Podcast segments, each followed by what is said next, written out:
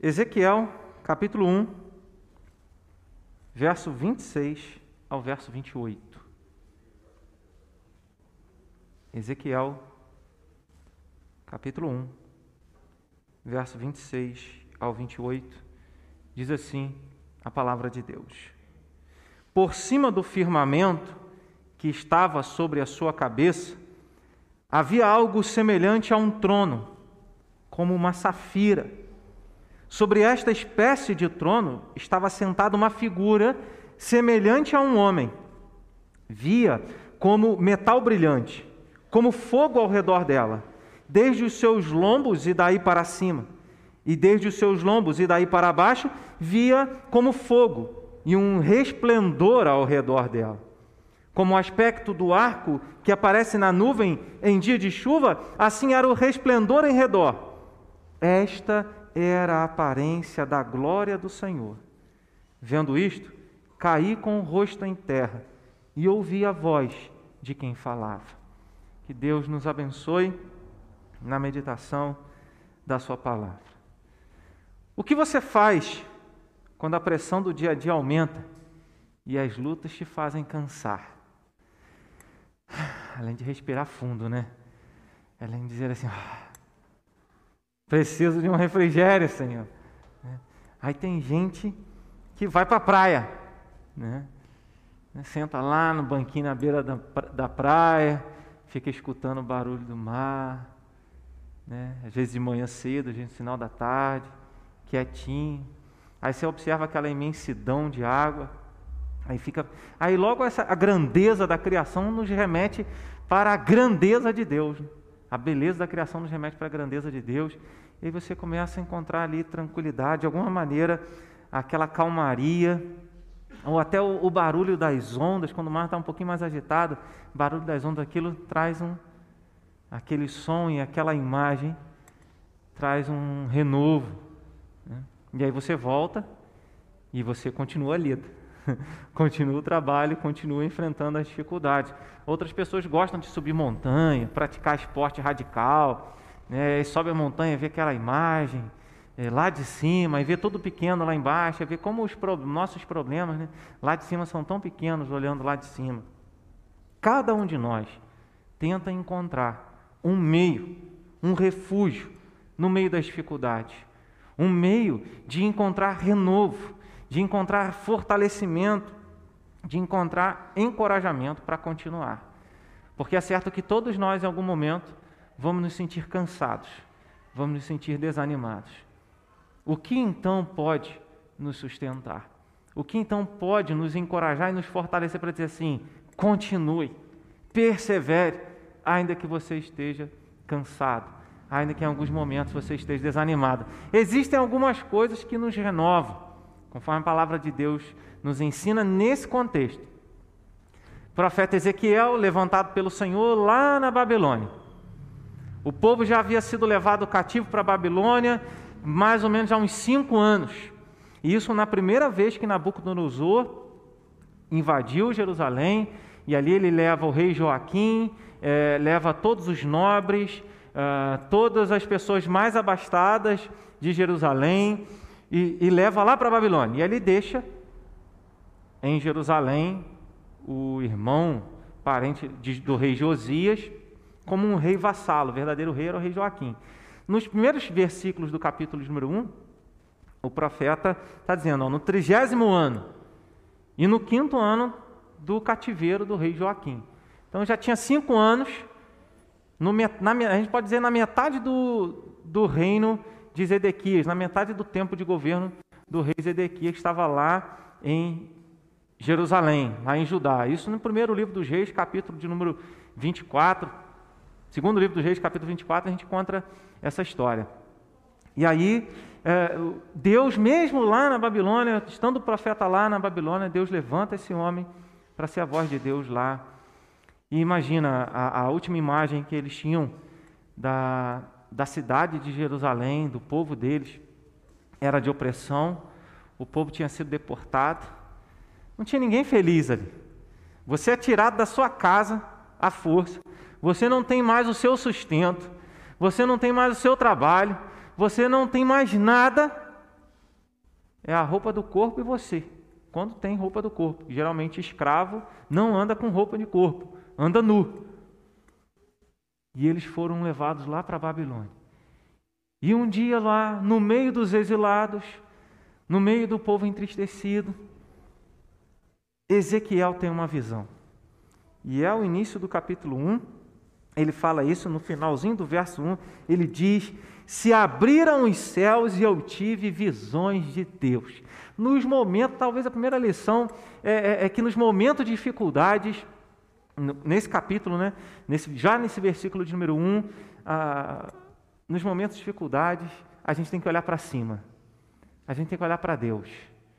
A gente tem que olhar para o Senhor. Se a gente olhar para as dificuldades, se a gente ficar olhando somente na perspectiva horizontal dos problemas, das nossas lutas, a gente se cansa e a gente desanima e a gente para. Então, Deus, naquele momento em que o povo completamente é, desestruturado em virtude é, do exílio, em virtude do cativeiro da Babilônia, ainda tinha aí 70 anos pela frente para o povo passar pelo cativeiro. É importante lembrar que enquanto Deus levantou Ezequiel, que era filho de sacerdote, então ele já era um levita, ele já estava acostumado com o trabalho da casa do Senhor, e Deus levanta Ezequiel, filho de um sacerdote, como profeta. E lá em Jerusalém, Deus deixou um outro profeta, que era Jeremias, que anunciava a palavra de Deus desde os tempos do rei Josias. E anunciava que um dia Deus iria mandar o castigo dele, a disciplina dele, e o povo ia ser levado pra, pela Babilônia. Enquanto Jeremias pregava em Jerusalém, a, aqueles que haviam sido deixados em Jerusalém, os mais pobres, o povo que passava mais dificuldade estava lá, e aí Ezequiel estava lá na Babilônia. Ou seja, não tem lugar que impeça Deus de agir, né? se é em Jerusalém, se é na Babilônia, e ele estava lá falando ao seu povo. E nessa visão que Deus traz ao profeta, lembrando ao povo dele: olha, eu ainda, vocês estão é, passando tristeza, passando dificuldade, mas eu ainda sou o Senhor. E é isso que Deus mostra ao profeta Ezequiel. Ele mostra ao profeta Ezequiel que ele está no trono, que ele é o Deus da glória, que ele é o Deus Todo-Poderoso. Esse trecho, esse versículo, quando ele fala por cima do firmamento, ou seja, acima dos céus, estava e, e, por cima da sua cabeça. Sua cabeça aqui aponta para a cabeça dos querubins, né, dos anjos, todos os tipos de anjos que estavam ali embaixo do céu, é, servindo a Deus. Eles sobem e descem, essa figura que Ezequiel está vendo, há rodas, há asas, há querubins com, com rosto de homem, com rosto de boi, com rosto de águia, com rosto de leão, e aí, essa é uma linguagem figurada que a gente vê também, não apenas em Ezequiel, mas também no livro de Apocalipse. E se você ler o capítulo de número 10 do livro do profeta Ezequiel, versículo 15 e versículo 20, ele vai ensinar que esses seres viventes, aquilo que em Apocalipse registra, né, os quatro seres viventes diante do Cordeiro, adorando o Cordeiro, esses seres viventes são querubins. Existem outras interpretações aí, pessoas que falam que eles representam toda a criação porque o, a águia representando a, a, a, a, realeza ali sobre as aves, né? a águia sobre as aves, a maior sobre as aves, o boi, o, o maior sobre os animais domésticos, o leão sobre os animais selvagens, e o homem sobre é, tudo que é inteligente, né? o homem, a inteligência. Então ele vê, é isso que Ezequiel está vendo, ele está vendo é, Deus acima do céu, e embaixo do céu ele está vendo anjos, ele está vendo querubins que estão a serviço de Deus. Eles tocam a terra e sobem ao céu, tocam a terra e sobem ao céu através de rodas. E aí tem muita gente que viaja aqui nesse texto, nos versículos anteriores que eu não li, é, falando de vida extraterrestre, falando que era, eram alienígenas, que essas rodas seriam discos voadores. E aí o que não falta é gente para inventar coisas, né? Que a palavra de Deus não diz. Se a gente lê Ezequiel 10, 15, 20, diz que esses seres viventes são querubins. E se você ler Daniel capítulo 7, verso de número 9, você aprende que os reis tinham tronos, que quando iam para a guerra, os reis iam em seus tronos, e os tronos deles tinham rodas. Era uma espécie de carro com trono junto. Era a ideia, né? Quando a gente vê Josafá e Acabe, Josafá no seu trono, ele logo grita e corre, porque o trono dele tinha roda, Porque, e essa é a ideia que o texto está ali, no, nesse contexto aqui, anterior, próximo, está ensinando, é que Deus, com o seu carro, com o seu trono de rodas, ele corre por toda a terra. E os anjos são espíritos que estão a serviço de Deus. Só para explicar um pouquinho o contexto, porque muita gente imagina um monte de coisas e a própria palavra traz a interpretação dessas figuras, dessas imagens que são simbólicas para mostrar a glória de Deus para mostrar a grandeza de Deus, para mostrar como Deus é poderoso. E é isso que Ezequiel e que Deus, que Ezequiel estava vendo, ele viu e Deus estava mostrando para ele a glória do Senhor que brilha acima de tudo. O nosso Deus é glorioso, o nosso Deus é grande, o nosso Deus é poderoso. Verso 26, ele diz: Por cima do firmamento que estava sobre a sua cabeça havia algo semelhante a um trono eu vou voltar nessa palavra depois, como uma safira. Se você buscar safira, uma pedra preciosa, tem um, um é uma espécie de diamante azul. É uma pedra que puxa para o azul.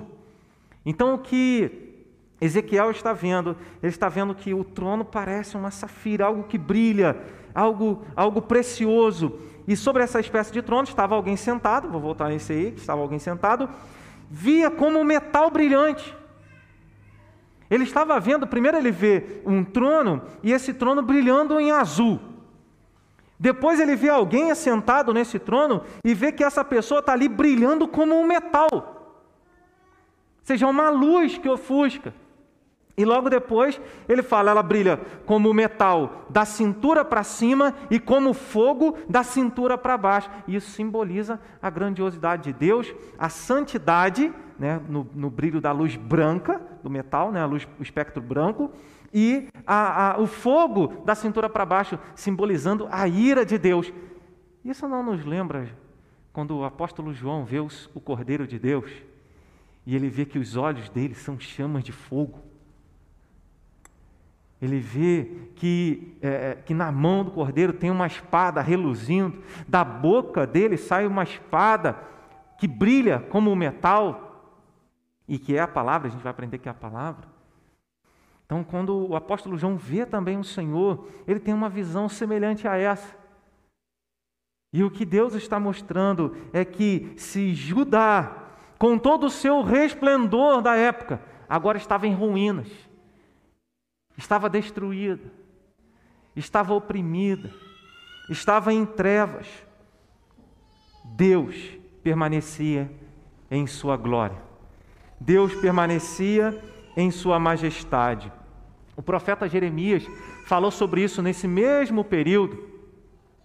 E aí ele, é claro que o profeta Jeremias ele vai anunciando nesse período do rei Zedequias e depois de 11 anos, o rei Zedequias se rebela contra Nabucodonosor, e Nabucodonosor invade Jerusalém, é aquele momento onde as muralhas são destruídas, o momento em que Nabucodonosor mata os filhos de Zedequias na frente dele e fura os olhos de Zedequias, para que a última imagem que ele tivesse era a morte dos filhos dele, destrói o templo de Jerusalém, e ali é, é, é a ruína final.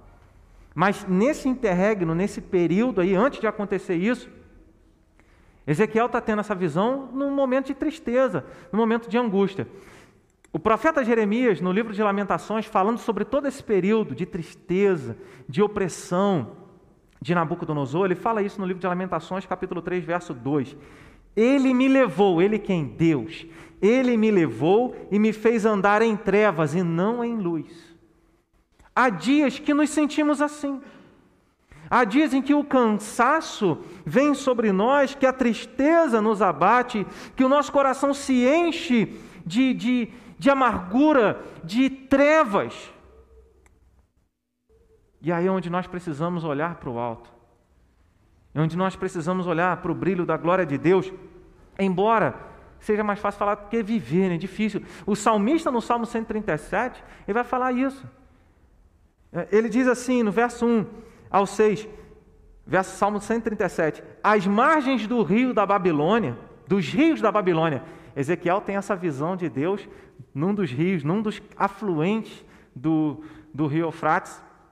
E, e nesse rio, Kibar, que o capítulo 1 dá o nome, ele tem essa visão de Deus. Aí o salmista lá no Salmo 137, ele fala assim: às margens dos rios da Babilônia, nós nos assentávamos e chorávamos.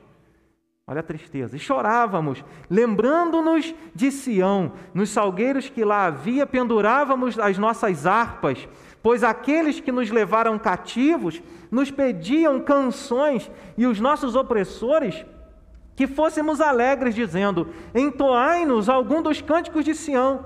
Como, porém, haveríamos de entoar o canto do Senhor em terra estranha, se eu de ti me esquecer, ó Jerusalém, que se resseque a minha mão direita, apegue-se-me a língua ao paladar, se me não lembrar de ti, se não preferir eu, Jerusalém, a minha maior alegria. Então o povo que estava lá na Babilônia não conseguia cantar mais, mergulhado em depressão, tristeza e lágrimas. Como vamos cantar o canto do Senhor em terra estranha? Quando o nosso chão sai debaixo dos nossos pés, nós temos dificuldade de adorar a Deus e de louvar o Senhor. Mas é nesse momento em que o povo está destruído, em que o povo está abatido, é que Deus traz a visão dele para o profeta e para que o profeta anunciasse ao povo: Eu resplandeço em glória, diz o Senhor. Então, quando você olha que o seu Deus, e quando você lembra que o seu Deus, ele resplandece, ele brilha em majestade e glória, lembrei até de um hino, né? Ó Rei sublime em majestade e glória, sobre as primícias do celeste além, né? E aí, e aí o cante continua, não vou continuar. Né? Mas a, a, quando nós estamos em dificuldade, nós devemos lembrar da majestade de Deus, da glória de Deus que brilha acima de tudo. Então o texto está dizendo por cima do firmamento.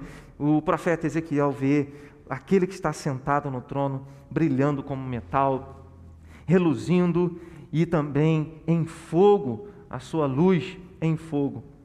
A mensagem que é a glória de Deus. Imagina o povo vendo, é, é, estando lá na Babilônia, não tem mais o templo, não tem mais a cidade, não tem mais o culto, não tem mais o lugar de adoração. É, todo aquele contato que eles tinham com Deus, em virtude da arca da aliança, em virtude de todo aquele do, do sistema cultico da religião judaica, eles não tinham mais.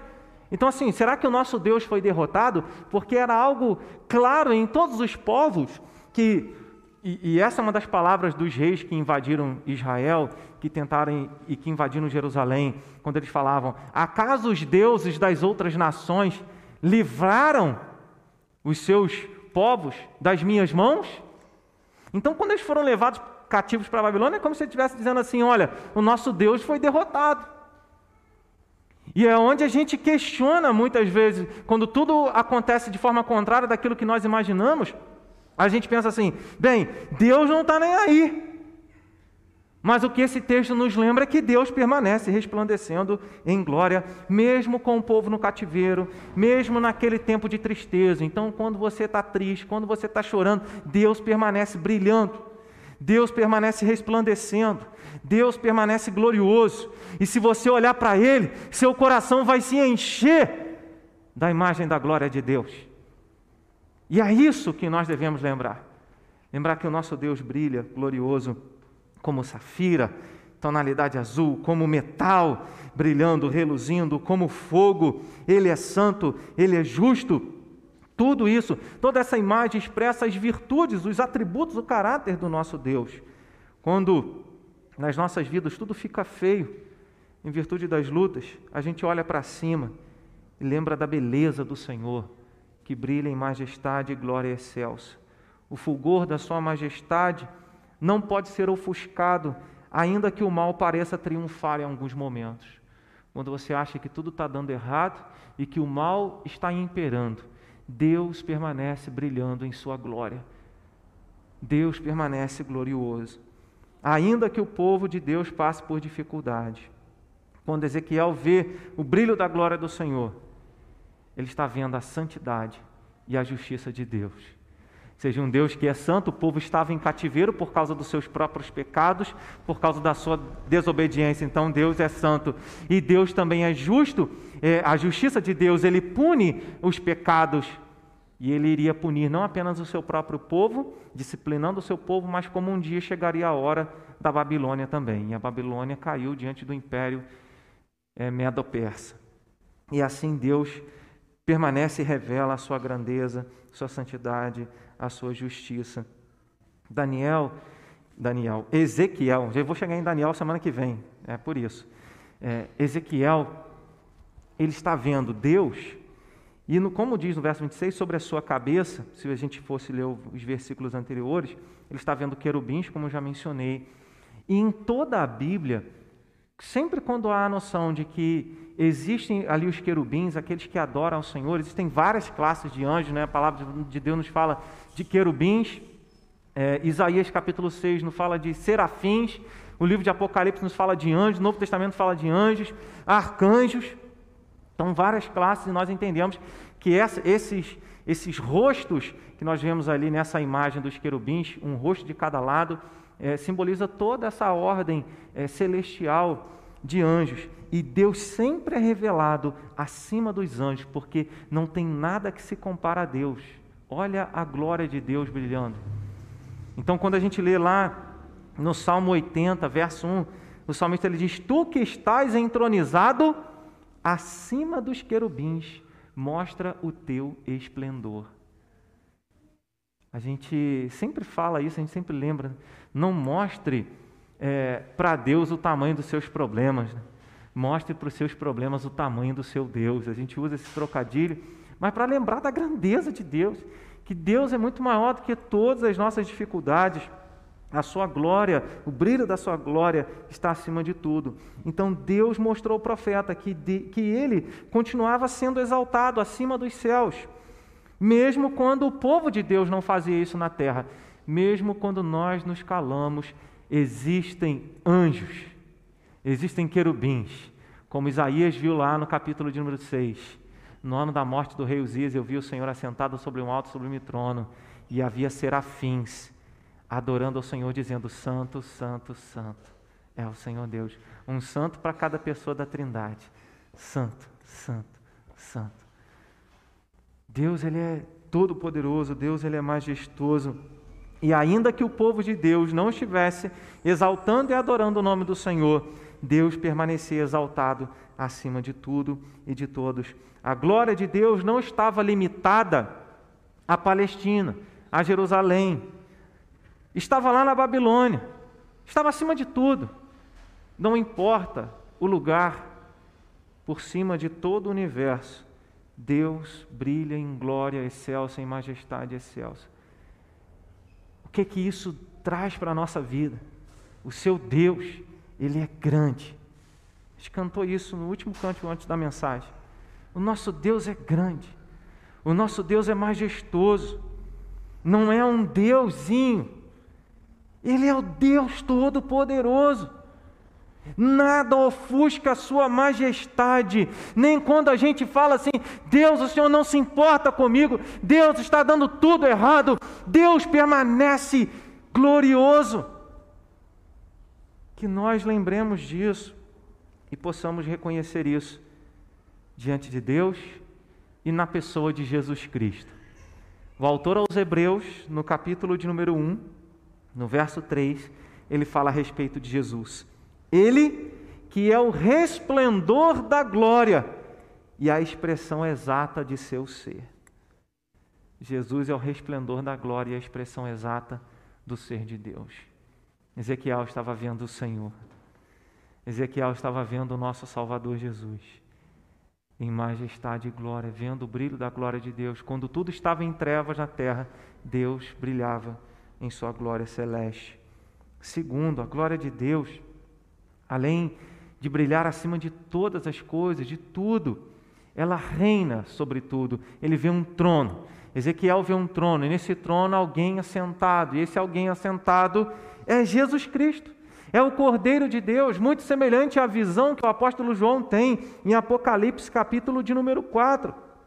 O apóstolo João vê Deus assentado no trono, e junto ao trono, e no meio do trono, ele vê um cordeiro em pé, como tendo sido morto, mas vivo pelos séculos dos séculos. João vê alguém e esse que estava sentado no trono segurando um livro, e o Cordeiro de Deus, que é Jesus, ele tem autoridade para pegar esse livro que está escrito por dentro e por fora, ou seja, a história já está escrita, e ele tem autoridade para revelar essa história, o que iria acontecer. E aqui nesse momento, Verso de número 26, Ezequiel está vendo esse semelhante a um homem. E em toda a Bíblia e no Novo Testamento, principalmente, a gente encontra a expressão filho do homem, uma referência ao Messias, uma referência àquele descendente de Davi, descendente de ser humano, ser humano, carne, é, descendência de Davi, para salvar o povo de Deus, como enviado de Deus, como capacitado por Deus. E ele está vendo esse reinando sobre todas as coisas. Nabucodonosor estava em Babilônia reinando. Zedequias estava lá em Jerusalém como rei vassalo. Joaquim, o rei legítimo, estava preso.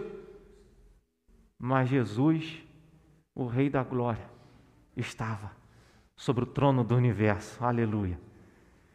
Ele estava acima de todas as coisas e ele está acima de todas as coisas.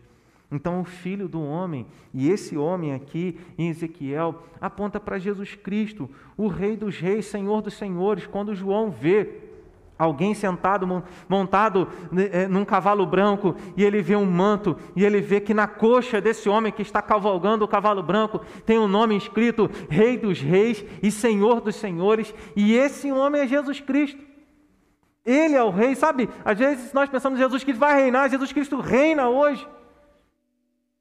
E Ele está governando todas as coisas. Se você esquecer que toda a história está nas mãos de Jesus, você desespera. E é essa a visão que Deus estava dando para o profeta Ezequiel e para o povo. Vocês estão sem as rédeas da história em suas mãos. Vocês estão cativos nessa terra estranha. Mas eu permaneço governando sobre todas as coisas, como se Deus estivesse dizendo isso para eles acima de tudo, o trono de Deus está. Se locomovendo, e como eu falei dessa figura com base em Daniel 7, verso 9, e embora essas rodas até não apenas aparecem no capítulo de número 1, mas aparece também ah, quando Salomão está construindo o templo e fazendo alguns utensílios do templo, ele desenha leões, ele desenha bois, desenha águia e tem também as rodas. Isso simboliza, simboliza o trono, o carro do trono de Deus, andando por toda a terra. O número 4, a gente lê quatro rostos, quatro querubins, quatro rodas. O número 4, segundo Apocalipse, uma linguagem simbólica para falar de quatro direções: norte, sul, leste, oeste. Quando a gente fala dos quatro cantos da terra e alguém diz assim: "Olha, a terra não é redonda", a gente tem dificuldade de entender que quando a gente fala dos quatro cantos da terra, é norte, sul, leste e oeste. E é isso que a palavra está nos ensinando. Aquele que está sentado sobre um e sublime trono, o seu trono passeia e se move por toda a terra, entre a terra e céu, porque as rodas elas descem, tocam a terra e elas sobem. E isso através dos querubins, através dos anjos segundo Hebreus capítulo 1, verso de número 14, os anjos são espíritos ministradores de Deus, estão a serviço de Deus e a serviço daqueles que hão de herdar a salvação. Em outro lugar, não lembro a referência, ah, o salmista ele vai dizer que faz aos seus espíritos é, labaredas de fogo, aos seus ministros carros, ou seja, Deus envia o seu espírito Deus envia os seus anjos por toda a terra para cumprir a vontade dele. Não tem um lugar na história da humanidade, não tem um lugar no tempo e no espaço que não tenha a mão poderosa do governo de Deus. Sabe quando você acha que tudo caiu, que não há mais direção, que não há mais socorro? Deus permanece no controle de todas as coisas, a gente tem que lembrar disso. É isso que a palavra de Deus está dizendo. Que nós temos que confiar no cuidado de Deus e confiar que Ele está reinando, Ele é Rei poderoso. Até Nabucodonosor, em algum momento, teve que falar isso no capítulo 4 do livro do profeta Daniel. Aquele que invadiu Jerusalém, aquele que destruiu Jerusalém, ele teve que se curvar e dizer: Ele opera com o exército dos céus e os moradores da terra, e ninguém pode lhe deter a mão nem lhe perguntar: Que fazes? Nabucodonosor que falou isso ou seja, o Deus que estava acima dele.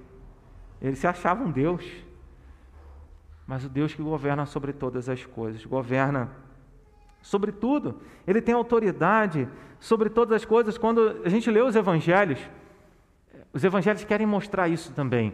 Jesus ele tem, ele reina sobre as enfermidades físicas.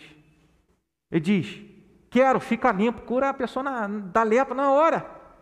A pessoa não andava, fala: "Levanta e anda". Não tem enfermidade que impeça. Ele tem autoridade sobre o corpo físico, sobre as enfermidades. Ele tem autoridade sobre a natureza. Ele vira para o vento, faz. A bonança chega na hora. Acaba a tempestade. Ele tem autoridade sobre espíritos malignos, sobre o reino espiritual. Ele diz: sai desse homem agora e nunca mais volte a ele. É isso que o Evangelho mostra. O nosso Rei Jesus com autoridade sobre todas as coisas, e os religiosos questionavam, abismados, é, criti até criticando: quem é este que até o vento e o mar obedece? Quem é este que perdoa pecados? Jesus tem autoridade sobre todas as coisas e que nós lembremos disso. Ele reina. Terceiro, a glória do Senhor é cheia de graça e misericórdia. Eu falei que o brilho de metal da cintura para cima e o fogo da cintura para baixo representa a santidade e a justiça de Deus. Mas logo depois, no verso de número 28, eh, o, profeta Ezequiel ele tem a visão e ele vê como o aspecto do arco que aparece na nuvem em dia de chuva, o que, que é isso? É o arco-íris. Né? Assim era o resplendor em redor. João tem essa visão. Se você ler Apocalipse capítulo 4, ele vê alguém sentado no trono, em volta do trono, o arco-íris. Ele tem a mesma visão. E aí ele diz: assim era o resplendor em redor. Era, esta era a aparência da glória do Senhor. Ninguém jamais viu a glória de Deus, mas ele diz: essa era a aparência da glória do Senhor. E esse arco-íris simboliza uma promessa de Deus, simboliza uma aliança com Deus, de Deus, com a terra, com a criação. Ele disse depois que Noé saiu da arca com a sua família, com os animais, ele disse: "Nunca mais eu vou destruir a terra com águas de dilúvio". Deus fez uma promessa. Enquanto durar a terra, vai haver as estações do ano, vai haver sementeira, vai haver colheita, vai haver chuva. Eu não vou mais destruir a terra. E assim Deus fez uma aliança. O arco-íris lembra a aliança de Deus não destruir mais a humanidade com a água do dilúvio. Isso é sinônimo da graça de Deus e da misericórdia de Deus que não nos trata conforme nós merecemos. O povo havia sido levado para a Babilônia por causa dos seus próprios pecados.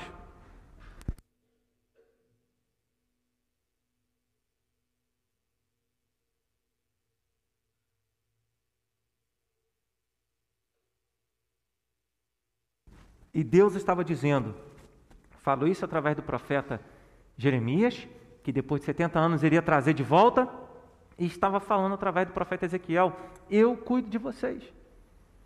Ainda que vocês tenham dado as costas para mim, eu continuo cuidando de vocês.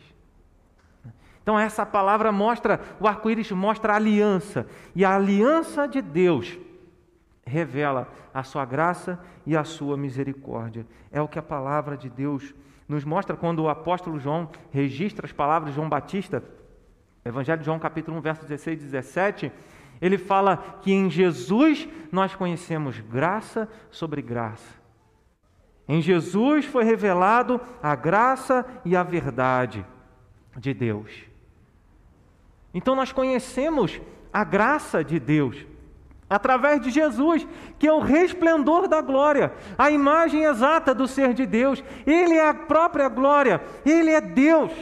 E ele revela a graça, ele revela a misericórdia de Deus. Quando a gente fala de graça, a gente está dizendo: Deus te dá o céu. Deus te dá a salvação. Isso Efésios 2, verso 8, fala: pela graça sois salvos mediante a fé, isso não vem de vós, é dom de Deus. Então, a salvação é uma expressão da graça divina sobre a nossa vida. Nós jamais conseguiríamos salvar a nós mesmos, jamais conseguiríamos ter a, a, a bênção da vida eterna, mas Deus nos deu a salvação gratuitamente.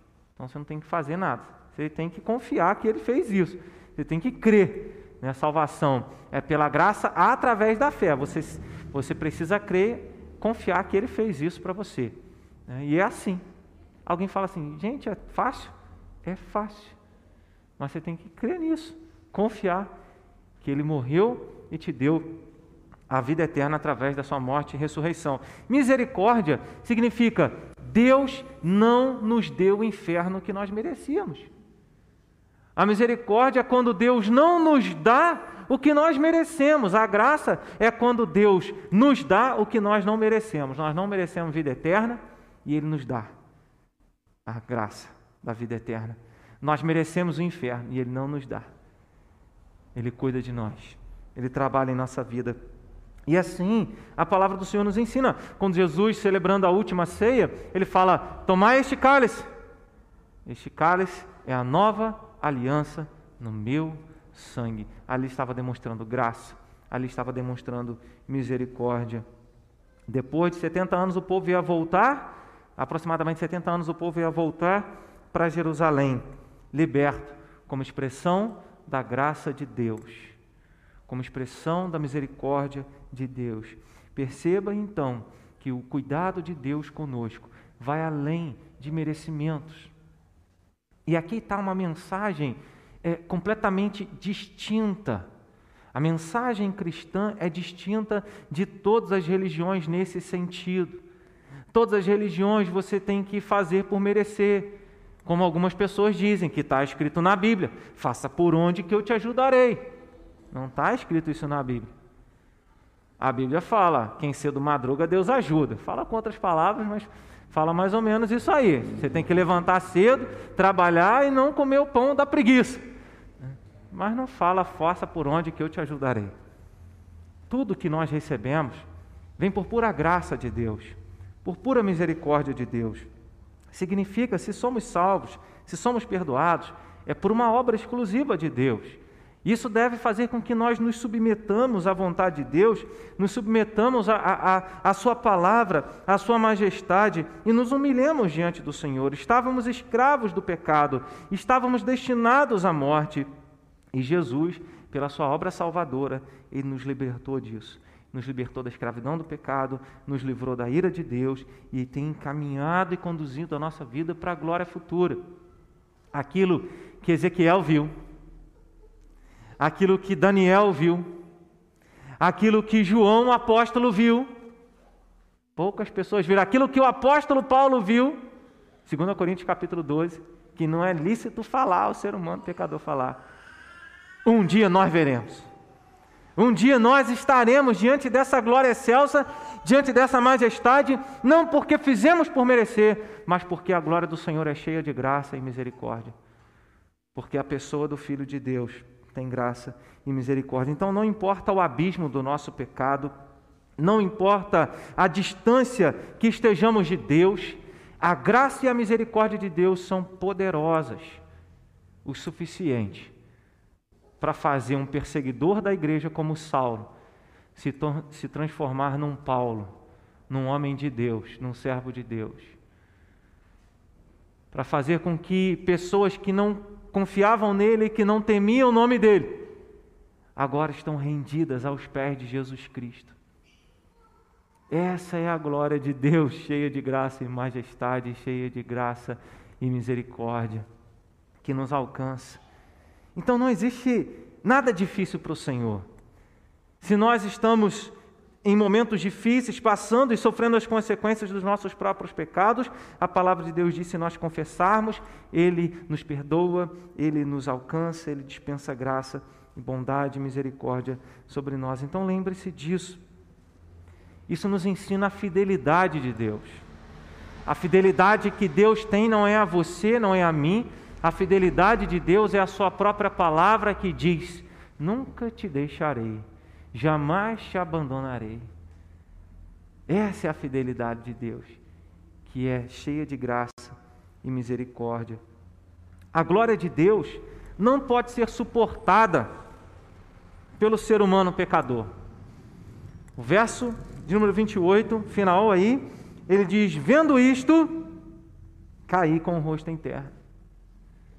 Não tem uma pessoa que tenha visto a glória de Deus, não tenha se prostrado. O apóstolo João passa pela mesma experiência. Quando ele vê a glória do Senhor, ele cai com o rosto em terra. Está no capítulo de número 1 de Apocalipse. Moisés desejou ver a face de Deus e Deus falou com ele, lá em Êxodo 33, verso 20: Nenhum homem verá a minha face e viverá. Olha, aí a gente aprende a petulância de Filipe, quando chegou para Jesus e disse: Mostra-nos o Pai. E isso nos basta. Deus falou que ninguém veria a face dele iria viver. Diante da majestade e da glória de Deus, não tem pernas e joelhos que se mantenham de pé. A glória a majestade de Deus revelam a nossa completa indignidade de sequer estar na Sua presença, e como aquele publicano, reconhecendo a si mesmo pecador, de que sequer levantar os olhos para o altar de Deus.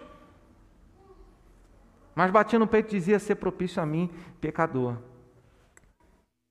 Que tristeza. O ser humano pecador longe de Deus. Deus está distante, jamais pode ser alcançado. A presença de Deus esmaga o orgulho humano, esmaga a, a, a autossuficiência humana, destrói toda a altivez humana, e não há ser humano que permaneça de pé diante da majestade, diante da glória de Deus. Um dia, estava passando um homem João Batista testemunhou a respeito dele. E o apóstolo João escreve: E vimos a sua glória, glória como do unigênito do Pai. O Deus da glória, o Deus que Ezequiel viu aqui, que o apóstolo João viu lá em Apocalipse, ele desceu em forma humana, o texto que nós lemos, Filipenses capítulo 2, versos 5 a 11. Ele assumiu a forma humana, mesmo sendo Deus, e o apóstolo João registrou: vimos a sua glória, glória como do unigênito do Pai. O Deus que estava distante, cuja presença não pode ser suportada pelo ser humano pecador, desceu até nós para nos encontrar, para nos salvar, para transformar a nossa vida, para quebrar toda a altivez e orgulho humano e para que nós estivéssemos em Sua presença. Deus fala com Moisés: fica aqui, vou, fica aqui nessa brecha, aqui nessa, nessa frestazinha da pedra. Eu vou colocar minha mão sobre você e vou passar. Você só vai ver um pouquinho das minhas costas. Se é que Deus tem costas, porque Ele é Espírito, né? Só para a gente pensar um pouquinho nisso aí. Então ele fala: Eu vou passar e você vai ver toda a minha bondade. Quando Moisés desce do monte, ele tem o rosto brilhando, porque ele esteve ali em comunhão, em contato com a glória de Deus, com a presença de Deus. Mas em Jesus Cristo, nós temos a expressão exata do ser de Deus. Nós temos, como Colossenses registra, nele habita corporalmente toda a plenitude da divindade. É Jesus Cristo, o nosso Deus, o nosso Senhor e o nosso Salvador. E é somente por Ele que nós poderemos um dia contemplar a face de Deus. Apocalipse capítulo 22, verso 4. O apóstolo João registra que os filhos de Deus, os salvos, contemplarão a sua face. Contemplarão a sua face. Um dia nós estaremos diante de Jesus, diante da glória de Deus. Enquanto aqui estamos, não podemos suportar a grandeza da majestade da glória de Deus. Mas através de Jesus Cristo somos limpos, somos purificados, através da obra da cruz e da ressurreição ao terceiro dia, nós somos completamente purificados, nós somos completamente limpos, e aí podemos ter a segurança plena de que um dia veremos a face de Deus. O que Ezequiel viu, o que João viu, nós também veremos. Glórias ao Senhor. Último lugar, a glória de Deus tem uma voz para nos dirigir. A glória de Deus se comunica, a glória de Deus, ela é transcendente, em outras palavras, ela está além da compreensão humana, ela está sentada sobre um alto e sublime trono, mas ela também é imanente, ela se relaciona, ela se comunica, ela revela a si mesma. De outra forma, nós jamais poderíamos conhecer a Deus, mas conhecemos através da Sua palavra. Jesus falou aos religiosos, João 5,39, são essas palavras as Escrituras Sagradas que falam e testemunham a meu respeito. Deus falou com o profeta Ezequiel e ele iria é, ensinar ao profeta Ezequiel o que ele teria que falar com o povo dele. Ainda que o povo não quisesse ouvir, no capítulo 2, do verso 5 ao 7, ele diz: Eles, quer ouçam, quer deixem de ouvir, porque são casa rebelde, hão de saber que esteve no meio deles um profeta Tu, ó filho do homem, não os temas, nem temas as suas palavras, ainda que haja sarças e espinhos para contigo, e tu habites com escorpiões. Não temas as suas palavras, nem te assustes com o rosto deles, porque são casa rebelde, mas tu lhe dirás as minhas palavras, quer ouçam, quer deixem de ouvir, pois são casa rebelde. Então o que ele está ensinando é que Deus iria falar ao profeta. No verso de número 5 ele diz: Veio uma voz de cima do firmamento. E no verso 28, finalzinho, ele diz: E ouvi a voz de quem falava. E ele ouve a voz do Senhor, ele ouve a palavra do Senhor para dirigi-lo. Em qual mensagem ele teria que anunciar? Qual era a palavra que ele iria anunciar? E assim, isso foi cumprido plenamente em Jesus Cristo. O autor aos Hebreus, no capítulo 1, eu citei a, o verso 3, a, a expressão exata do ser de Deus, mas no verso 1 ele diz: No passado, Deus falou conosco através dos nossos, através dos profetas. Deus falou aos nossos pais através dos profetas, mas nos últimos dias nos falou pelo seu filho, a quem constituiu o herdeiro sobre todas as coisas. Hebreus capítulo 1, verso 1. Deus fala conosco através de Jesus Cristo. Jesus Cristo fala conosco através da Bíblia Sagrada. Você não precisa de revelação, você não precisa saber seu futuro, você não precisa saber mais nada a não ser conhecer o caminho da salvação que está na Bíblia Sagrada. Essa é a palavra de Deus para nós. É assim que nós conhecemos a majestade de Deus, é assim que nós conhecemos a glória de Deus, é assim que nós conhecemos o resplendor da glória, é assim que o nosso coração se enche de renovo e aprende o caminho da salvação. Nas palavras de Jesus em João 10, 10, o ladrão vem somente para matar, roubar e destruir, eu vim para que tenham vida e a tenham em abundância. O apóstolo Pedro, depois de ouvir a mensagem do Senhor, e Jesus falar assim: vão embora se vocês quiserem ir embora também. Pedro levanta e diz lá em João 6, verso 68, Senhor, para quem nós iremos?